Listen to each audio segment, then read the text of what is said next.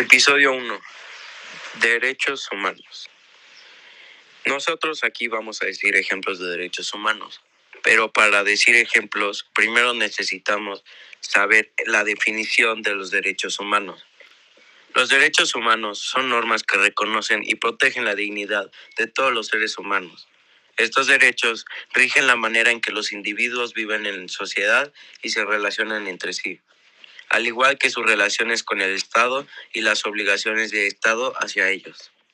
Las leyes relativas a los derechos humanos exigen que los gobiernos hagan determinadas cosas y les impide hacer otras. Las personas también tienen responsabilidades, así como hacer valer sus derechos, de respetar los derechos de los demás. Ningún gobierno, grupo o persona individual tiene derecho a llevar a cabo ningún acto que vulnere los derechos de los demás es el derecho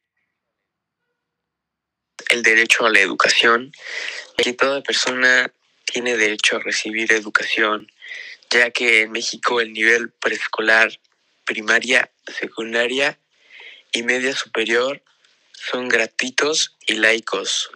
Los padres o tutores de menores tienen la obligación de hacer que sus hijos o pupilos acudan a recibir esta educación. Los particulares pueden impartir educación en todos sus tipos y modalidades, pero deberán cumplir con los requisitos establecidos en la Constitución y en la legislación correspondiente que aplica en los derechos humanos.